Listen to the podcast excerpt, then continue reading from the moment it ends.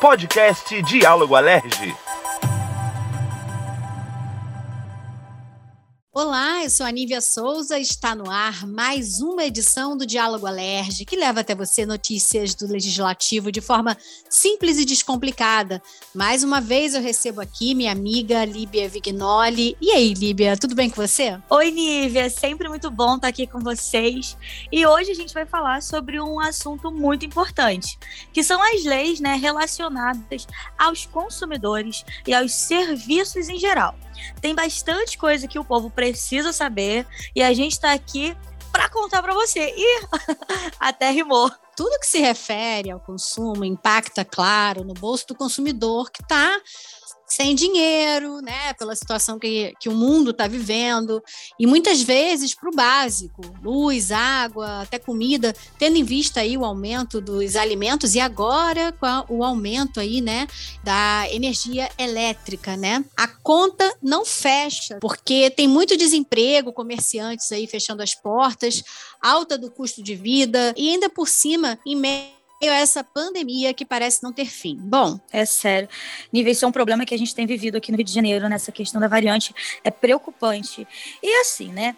É, se não tem consumo, não tem aquecimento da economia. E aí complica o cenário.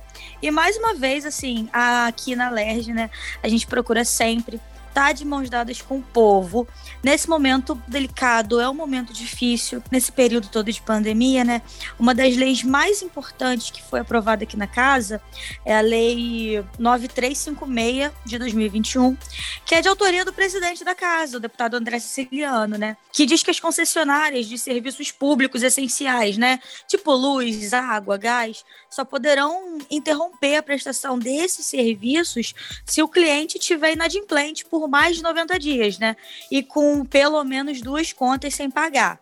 Mas isso só se aplica durante a pandemia, tá, gente? E é bom destacar que o objetivo dessa lei, né, é ajudar de alguma forma, né, essa população que infelizmente está desempregada, que está tendo dificuldade para pagar as contas. A gente sabe que não tá fácil, né, Nívia? Não tá fácil mesmo, né? É aquela velha história. Tem muita gente aí que tá deixando de comprar o básico para sua família, né, que é a comida, para uhum. você pagar a conta, porque senão você fica sem luz em casa, né? Bom, e essa lei que a gente está falando aqui, ela considera como serviços essenciais justamente fornecimento de água, tratamento de esgoto, gás e energia elétrica, como você mesmo falou. E essas concessionárias, elas devem combinar ainda com o usuário o parcelamento desse débito consolidado contraído durante as medidas restritivas. E essa regra também vale para os microempreendedores individuais, os MEIs, e as micro e pequenas empresas e optantes pelo regime de arrecadação de tributos denominado Simples Nacional. É, o Diálogo Alerge conversou com o técnico de refrigeração, Lucien Ribeiro, de 50 anos, e ele contou para gente sobre as dificuldades enfrentadas durante a pandemia para pagar as contas e ainda garantir a alimentação da família. Vamos ouvir o Lucien. Eu fiquei dois meses, pandemia, o salário atrasou, outras, coisas. Consegui pagar a primeira luz, a primeira conta. Com o tempo que você atrasa por causa do vencimento, aí já vem informação de corte de luz, entendeu? E se você não pagar, é cortar, é cortada a luz de qualquer forma aqui, entendeu?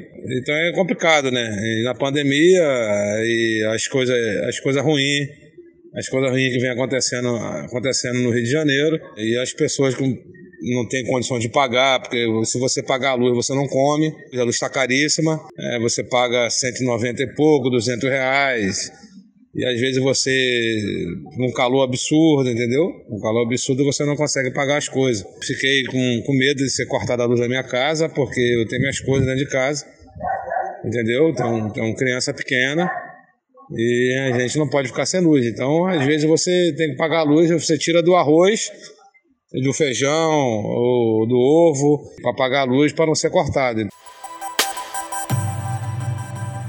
Nívia, a vida da gente mudou muito desde o início dessa pandemia, né? Parece que tá todo mundo reaprendendo a viver em sociedade.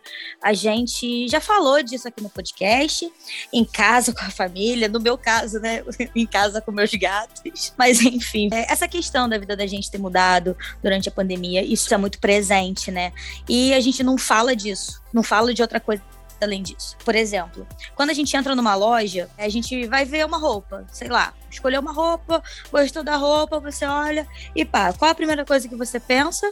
Vou, é experimentar, vou a roupa. Né? Vou provar. Claro. Exato. Pois é, mas aí o que, que acontece? Nesse momento, né, esse simples hábito que a gente nunca pensou que uma coisa tão simples ia mudar, é num piscar de olhos, mudou.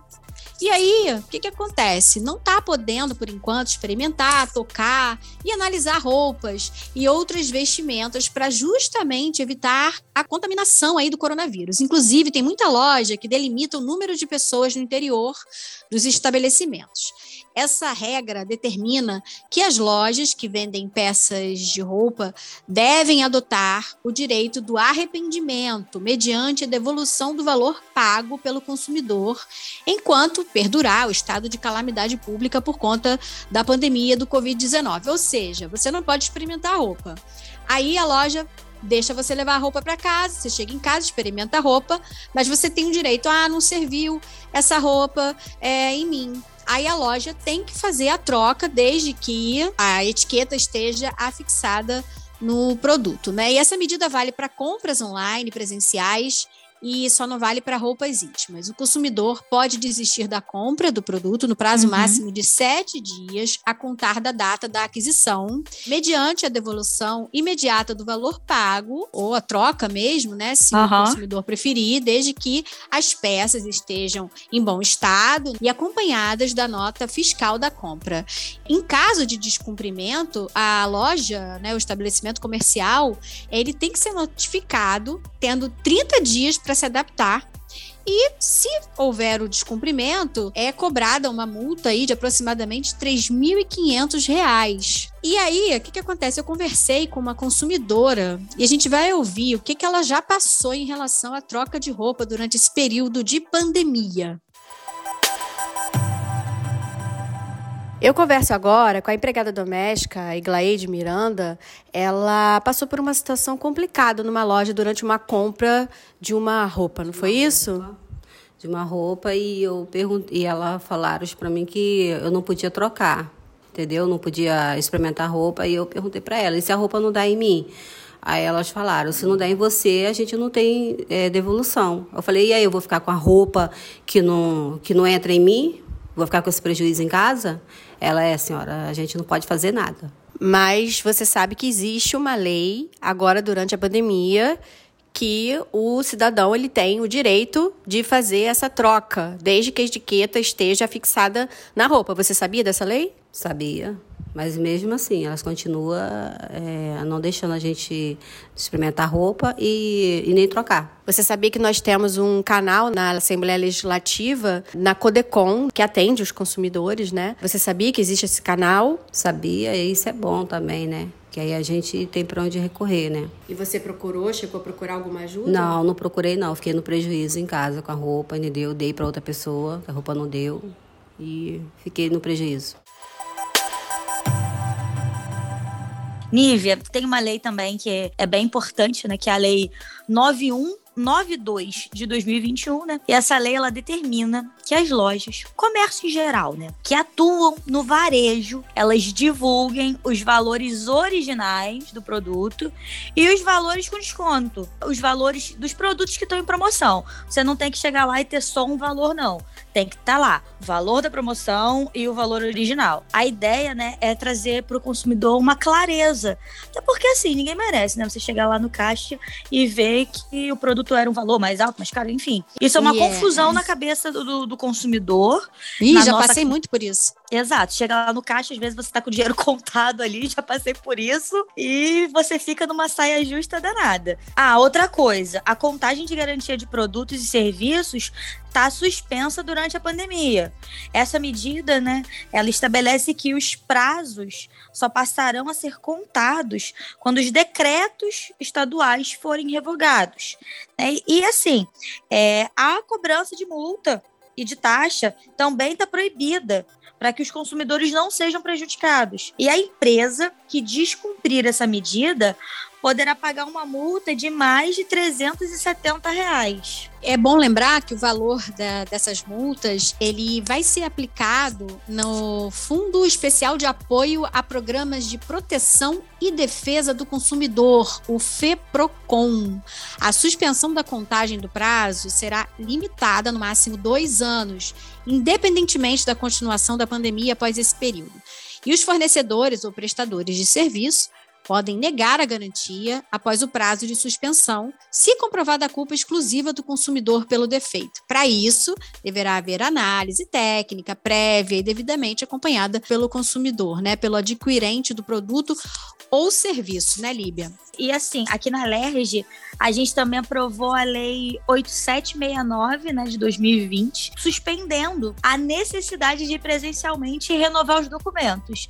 Tipo assim, se a sua carteira de identidade venceu, venceu, ah, sei lá, mês passado, você não precisa ir mais lá presencialmente renovar. Ela tá valendo, ela continua valendo.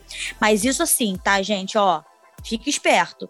Isso é só enquanto durar o plano de contingência do coronavírus. A gente sabe é. que a vacina está chegando e tudo mais, mas a gente ainda está na pandemia. Pelo amor, né? Não vamos esquecer disso, não. A gente também teve uma outra norma aqui da casa que determina que as empresas operadoras de cartão de crédito ou débito, elas são obrigadas a avisar aos clientes sobre o bloqueio dos cartões em até 24 horas. É a Lei 9291 de 2021, de autoria da deputada Marta Rocha, do PDT, e do Fábio Silva, do DEM. O contato da operadora ele deve ser feito sempre que o bloqueio não tiver sido solicitado pelo próprio consumidor. Justo isso, né?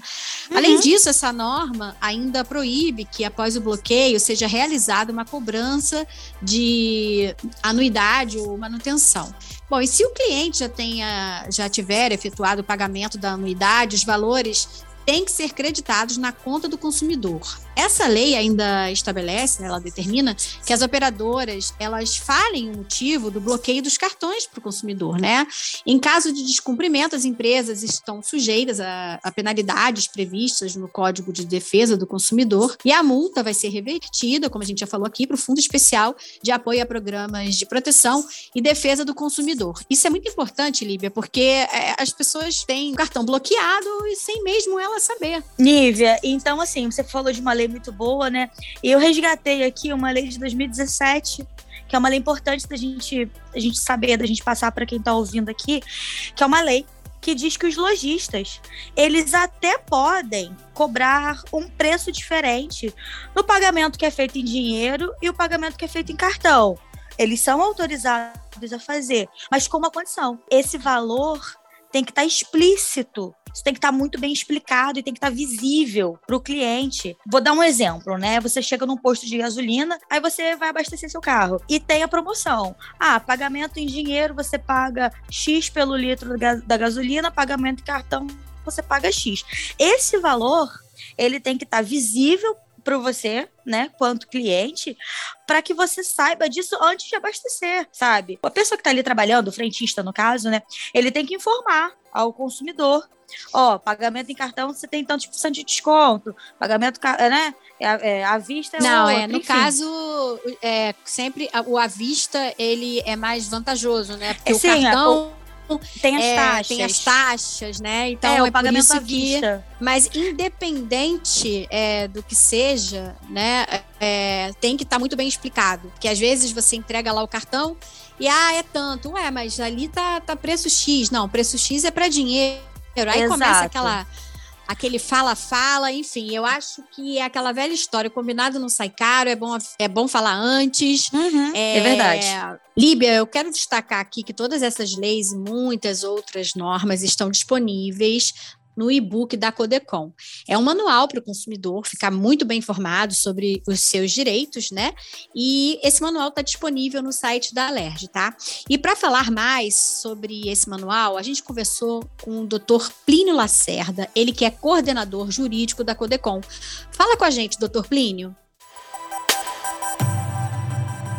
A importância da relevância do e-book das leis estaduais que estão alocadas no nosso site da Alerj. As leis estaduais possuem uma competência é, supletiva em relação à questão do direito do consumidor.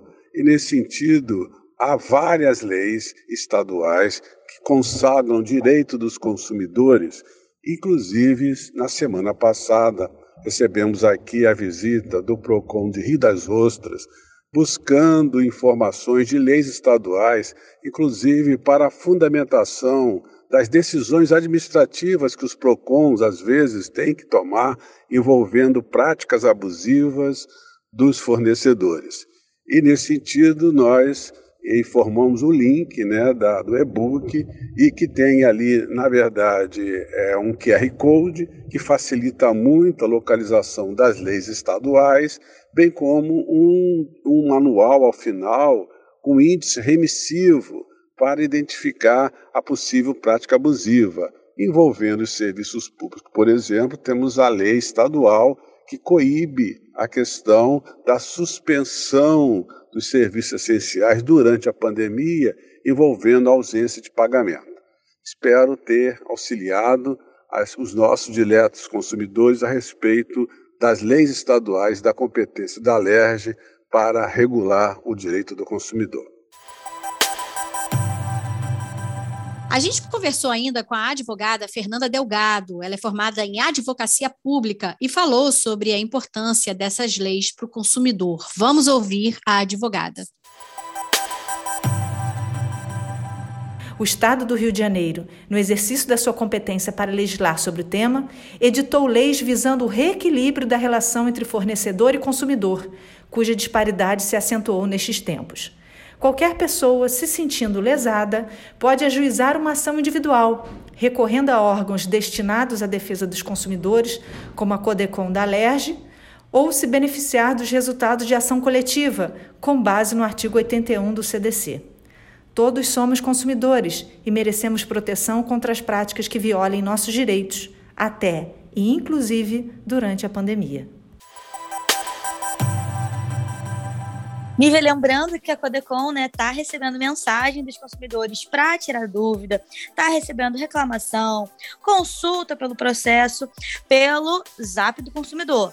Pega agora aí, ó, quem está ouvindo, papel, caneta, ou anota no celular mesmo, né, gente? Anota o número aí do WhatsApp do consumidor. É o 021 998 54 7060. Eu vou repetir esse contato, é sempre bom ter salvo aí, que é o 021 99 854 7060. O atendimento, ele acontece de 9 da manhã às 5 da tarde, de segunda a sexta-feira, pelo WhatsApp mesmo, galera, ó. Vai, manda mensagem, você tem uma reclamação, você tem uma dúvida, e você é quer fazer só consulta. mensagem, tá? Não é adianta só, ligar, é, não. Gente, é só, só mensagem, mensagem, tá? E a gente tem ainda o site www.cdcrj.com.br e o e-mail defesa do consumidor arroba. Esses canais estão atendendo a todo vapor, porque a Condecom ainda não está atendendo presencialmente devido à pandemia, claro, mas o Zap do consumidor funciona para todas as ações. E é bom lembrar também que o ônibus é, ou van do consumidor voltou a rodar por várias cidades do estado do Rio, né, Líbia? É isso aí, Nívia. Mas, assim, mudando de assunto, né? Agora vamos ouvir o diretor da assessoria fiscal da LERJ, o economista Mauro Osório, na coluna Não é Bem Assim.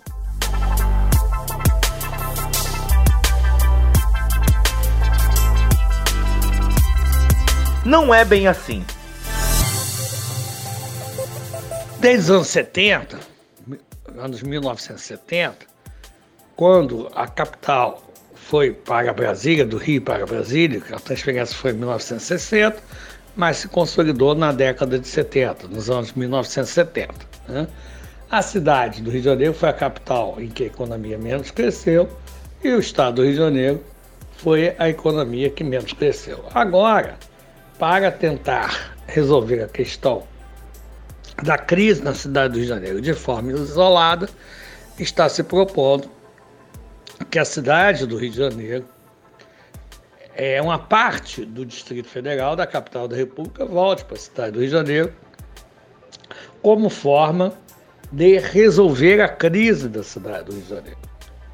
Agora, o que precisa se ver é se a resolução que está se propondo para a crise da cidade do Rio de Janeiro não vai piorar a situação de outros municípios fluminenses.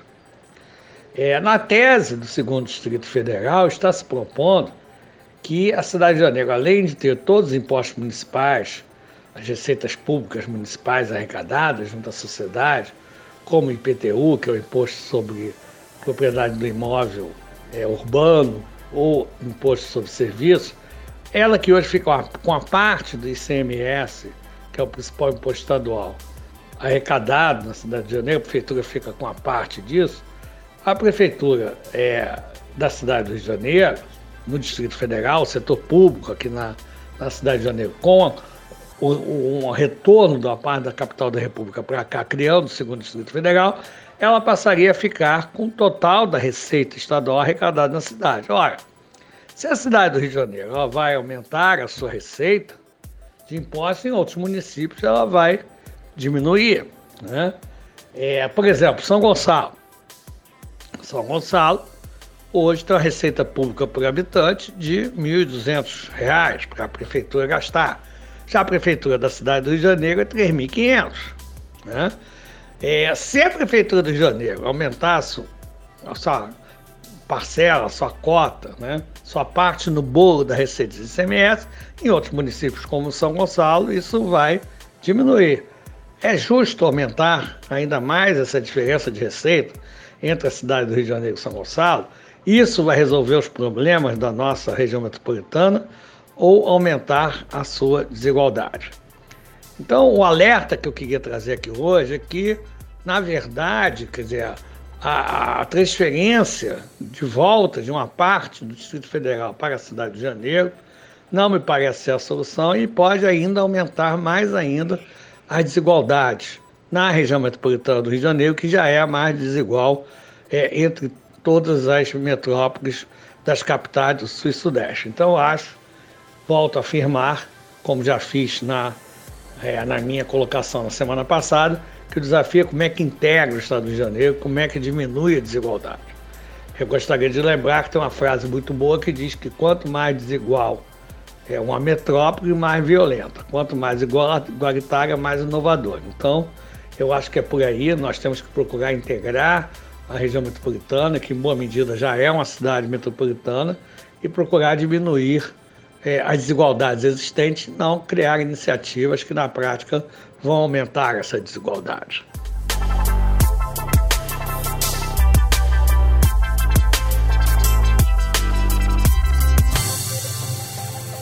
Nívia, foi um prazer estar aqui com você. Fechamos mais um podcast. E assim, falar sobre consumidor, né? Falar sobre direito do consumidor como um todo, né? É sempre uma pauta que rende muito assunto, porque todo mundo tem uma história, todo mundo já passou por alguma situação. Todo mundo é consumidor, né? Todo Sim. mundo é consumidor. A gente tem muita história mesmo para contar, né? É, sim, são e... histórias assim das mais comuns, as mais inusitadas. Se você já passou por uma situação dessa de, de dificuldade, né, que teve que recorrer aos órgãos de defesa do consumidor, manda um alô pra gente, conta a sua experiência. A gente está em todas as redes sociais, a gente está no Facebook, a gente está no Instagram, a gente está no Twitter. Tem a Codecom aqui, a Codecom ela tá disponível para Vamos repetir o telefone? Vamos, 021 99854 7060 021 99854 7060 só mensagem, viu, galera? E o ônibus aí da defesa do consumidor aqui da Alerj, ele tá rodando por várias cidades do estado. Fica aí ligadinho Isso. que pode ir aí na sua cidade para você fazer a sua reclamação. E é só acompanhar as nossas redes sociais, né? Ficar por dentro, porque a gente sempre posta qual é o próximo destino do ônibus do consumidor, né? Da van do consumidor. Então, assim, para você não perder a chance de ter esse atendimento pertinho da tua casa, né? Fique por dentro, né, das nossas redes sociais, acompanhe a gente, segue a gente lá. Beleza? Isso ainda tem o site da Alerj, né? E tem também o Instagram da, da Codecom, da, da Alerj, né? Além do nosso Instalerj. Gente, é bom lembrar, tá? Sempre aqui, que a gente conta com uma equipe maravilhosa nos bastidores da produção desse podcast, tá? A edição é do Fabiano Silva e tem toda tem todo o apoio também da nossa galera aqui da comunicação social. A gente está com você 24 horas por dia, 7 dias por semana nos, nos nossos, nas nossas redes sociais e também no site da Alerj. Continue se cuidando, usando máscara, álcool em gel, mesmo estando vacinado. Gente, vamos evitar. Um abraço a todos. Tchau, tchau. Até semana que vem. Um beijo, galera. Um beijo, Libinha. Amo vocês. Até a próxima.